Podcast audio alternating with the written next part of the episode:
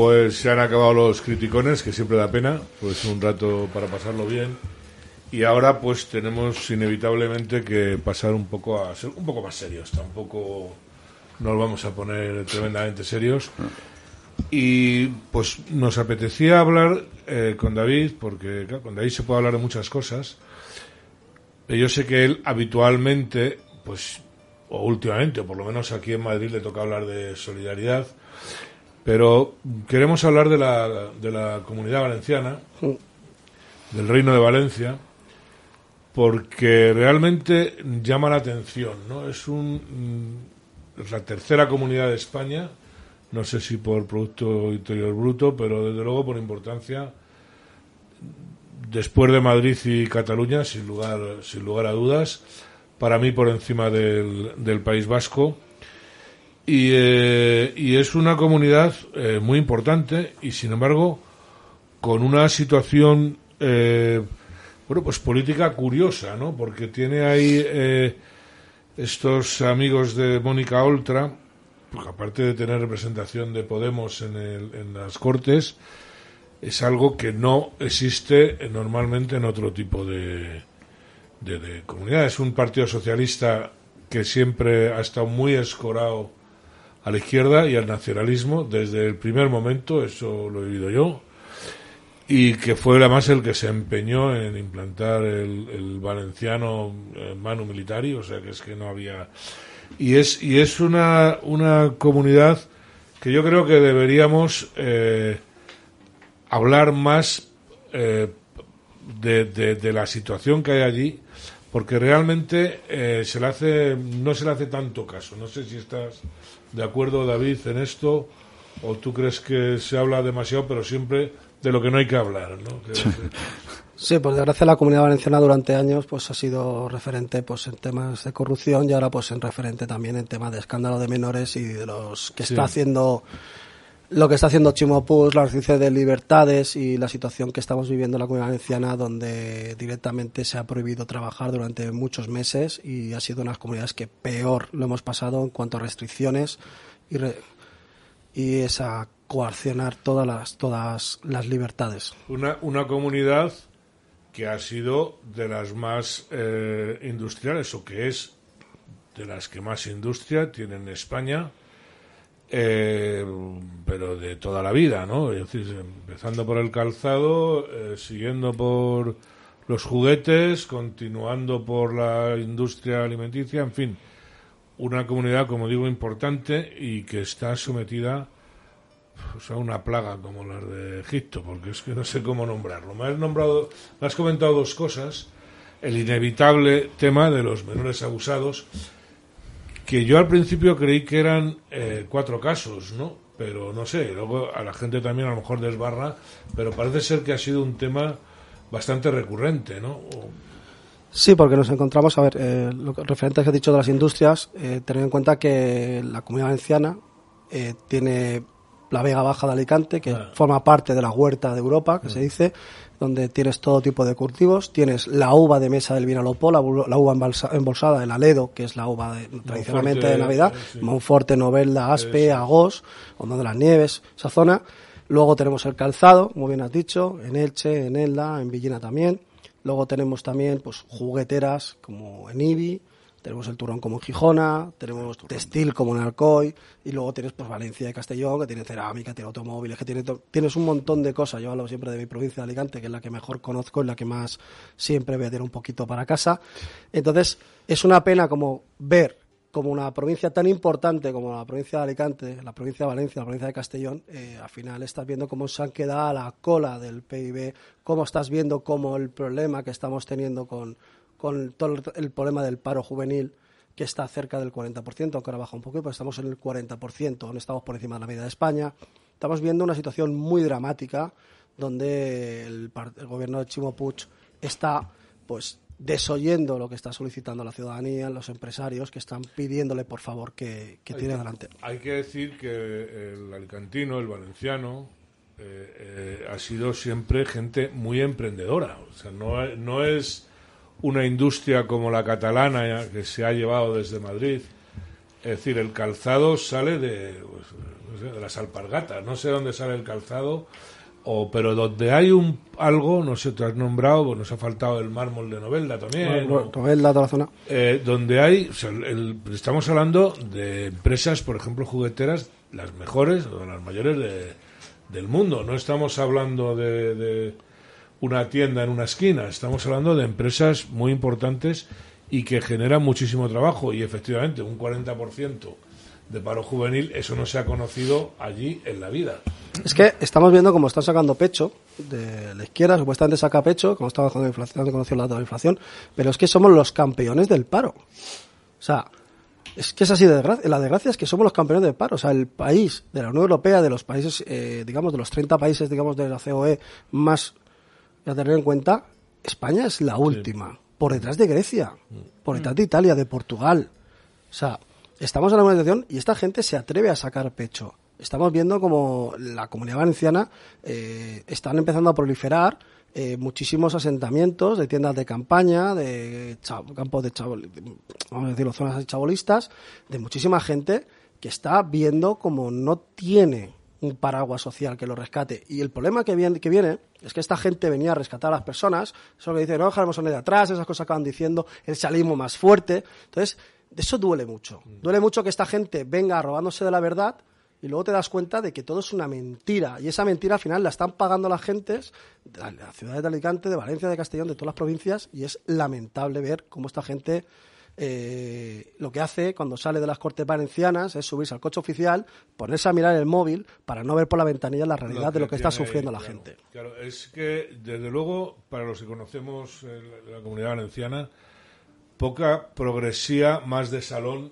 iba a decir tonta, porque es que decir progresía y tonta casi es un, una reiteración. Pero vamos, sí que es verdad y además viene de siempre, ¿no? Porque eh, la mayor parte de ellos eh, han dado un palo al agua en, en su vida, ¿no? De- de- de- desde el principio, ¿no?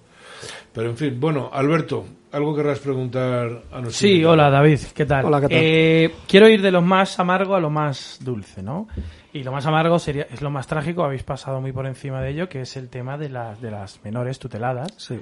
Eh, hablar- no dijisteis las cifras, pero según el, el síndico de la Generalidad Valenciana, son 175 casos. Qué- qué cifra, pero no me atreví a Sí, decirla. A ver, es que se juntan dos temas diferentes. Por un lado está el abuso, ¿vale? Porque me gustaría hacer un papel de toparme- El primero, el caso de la, de la menor abusada de Teresa, que es abusada por el marido, Ya. porque en ese momento era marido de Mónica Oltra.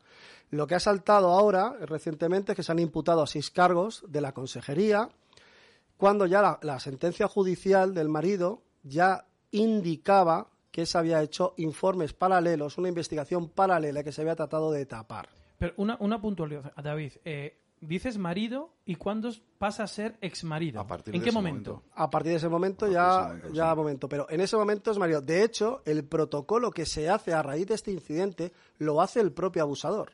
Ah, vaya, qué bien. Es que estos datos hay que conocerlos. O sea, es que esta señora sabía, sí. Ahora se habla del exmarido de Oltra. No, no, es que era su marido. Es que esa señora ya era vicepresidenta de la comunidad valenciana. Es.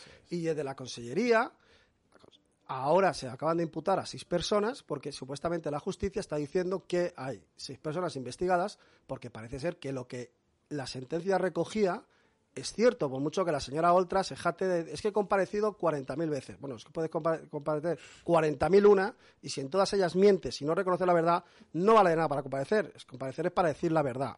Entonces la justicia tiene que seguir trabajando y tiene que ver que lo hay. El problema que tenemos con la menor, con Teresa, es que eh, parece ser que hay también una persecución política, porque estaba Sí. trabajando en un hospital de Torrevieja, que era público-privado, cuando se acaba- han, han hecho la reversión, lo primero que hicieron fue pedir Que se el, el que la informe, de el contrato de trabajo, tanto de él como de, su, no- de ella como de su novio, y al día siguiente de la reversión la los calle. echaron a la calle. Sí.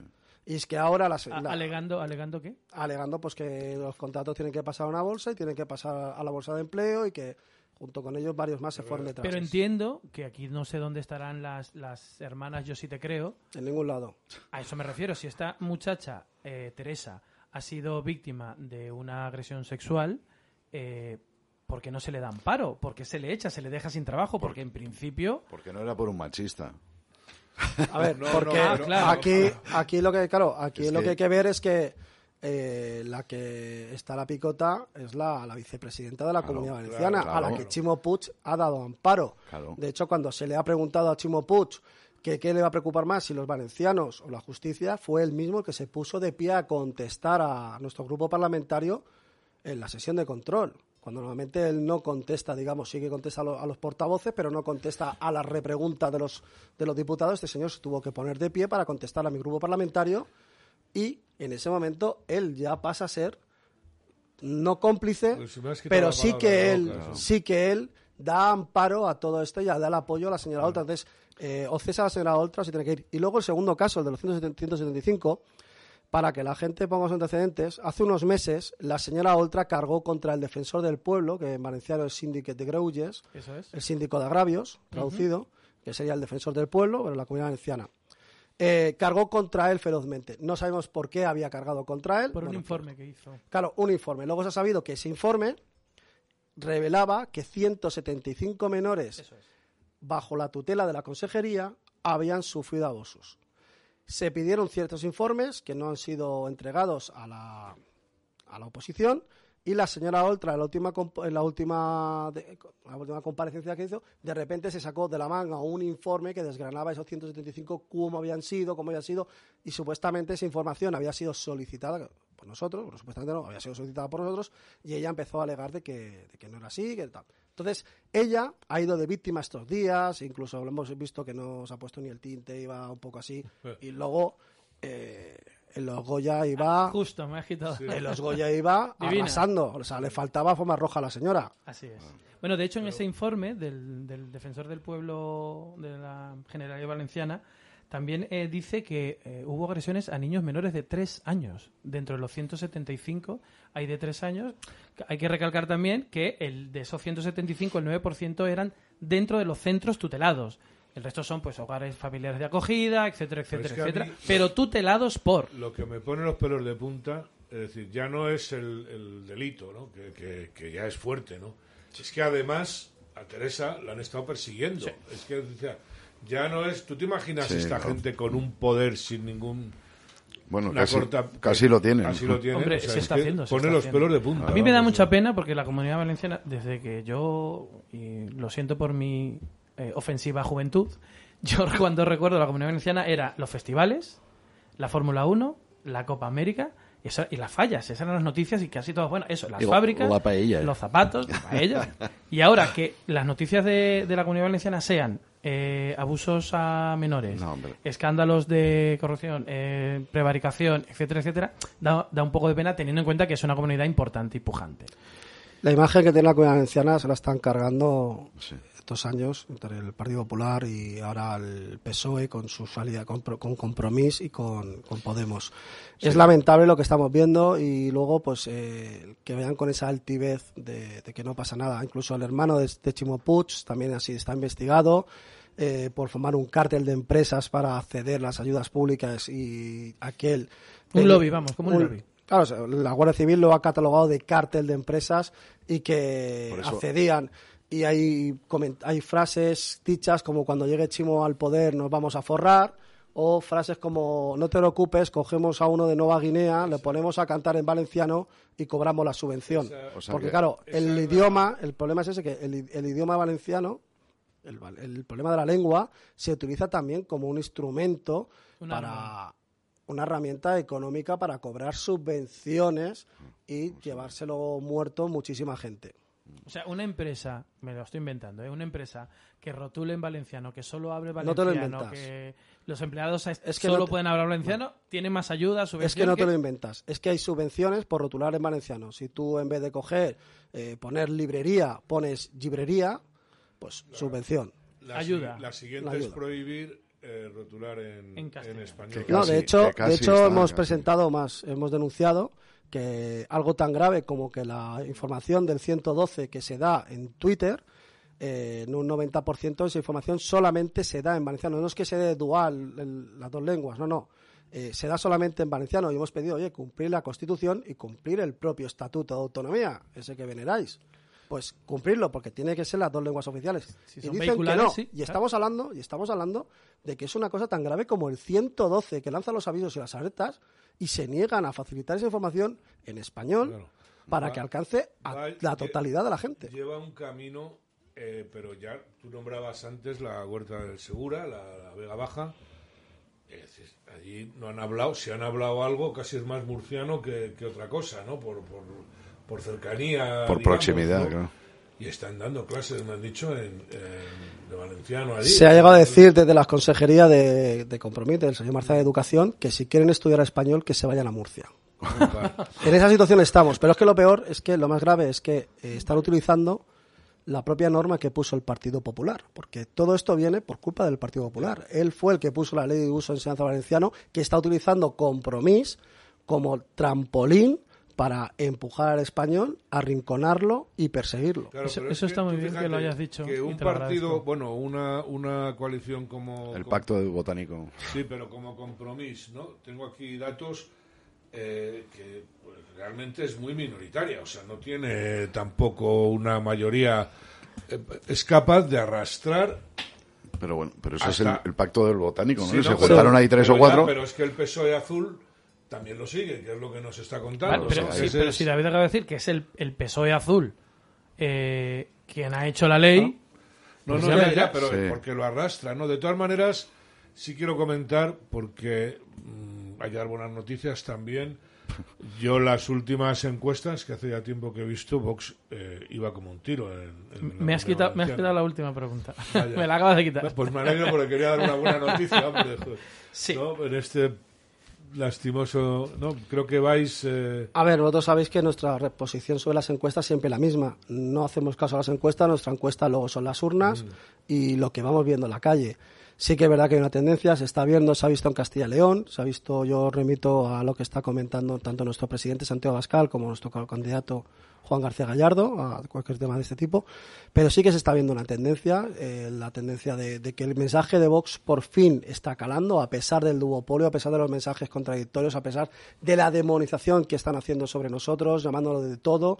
Yo no sé al final cuántos calificativos la ponerlo, ultra tubo, super mega, Mega hiper. extrema, ultraderecha. Y claro, y al final te das cuenta de que la primero llamaban, ultra, llamaban ultraderecha a, a Ciudadanos, al Partido Popular, ahora a Vox y luego pues eso. Y siguen con esa cantinela y esas cosas y al final hemos conseguido algo muy importante. Primero que haya eh, foros de libertad como esta emisora, como Decisión Radio, que haya poquitos foros de libertad que poquito a poco están saliendo, se atreven a salir a, a pesar de, de lo que se van a encontrar, la versión y luego es eso, el boca a boca de la gente que se acerca a las mesas, eh, habla, comenta y cuando alguien dice, es que vos son, no, no, Bueno. perdona, es que Vox es esto, esto, esto, y dice, anda, Y, y también gracias a vosotros que cada vez que, que se os oye, estoy seguro que hay mucha gente que se une, vamos. O sea, yo eh, especialmente contigo eh, y me lo paso muy bien. Porque tienes, tienes un- una habilidad para insultarles en voz alta. Pero es que es- me he puesto algunos términos. Miserables es su favorito, es lo que más dices. Son ustedes unos miserables, eso, pero no, no- eso no es un insulto. joder, a mí me llaman miserable y me muero de pena. Pero es una descripción, no lo eres. pero- Separatistas, indecentes, deshonestos. eh, eh, pero es una gozada oírle. porque- Pero con pues, acentos en todas las sílabas. Sí, sí, sí, exacto. Y lo de la- lo- ya lo había, nos lo ha contado Dani antes, lo de lo de las con que pone al lado en Martín Laoz y, y, y todos y no se dan cuenta lo de millones de muertos. Y él con su trapito lo pone, lo vuelve a quitar, se lo enseña y dice, pero usted ve algo, luego hablan medio en valenciano y no se les entiende. Sí, de hecho arrastra- yo hablo valenciano, bueno, no lo he entendido lo español, y me arrastra y dice, a mí tampoco me agrada, que siempre, digo, al final termino de, fíjate, los propios Claro, nervios que tenía en ese momento, a mí no me agrada tampoco el comunismo y está aquello que y me está, llamen... y está el tío ahí detrás muerto de corte porque yo creo que no se atrevía del todo a prohibirlo, pero dice, es que mira, se me levanta la gente y se me pone, sí, yo, sí, eh, quítalo, anda, quítalo. O sea, estaba el tío, no sabía ni cómo responder. Pero que espectáculos como esos, que no, no paras de decir verdades, o como las lecciones de, de memoria histórica y tal, que también es divertidísimo y tal, eh, gracias a eso yo creo que no, ya no solo el boca a boca, ni ya no solo, eh, el- sino también vuestras intervenciones. Yo creo que, que deja de hablar el que se llama, le llaman el politiqués, puede ser, eh, el politiqués, politiqués. ¿no? Que dejar de hablar el politiqués, hay que hablar como el llano. Yo cuento una anécdota siempre, yo, a ver, yo cojo y quería decirle a uno, es que este es Claro.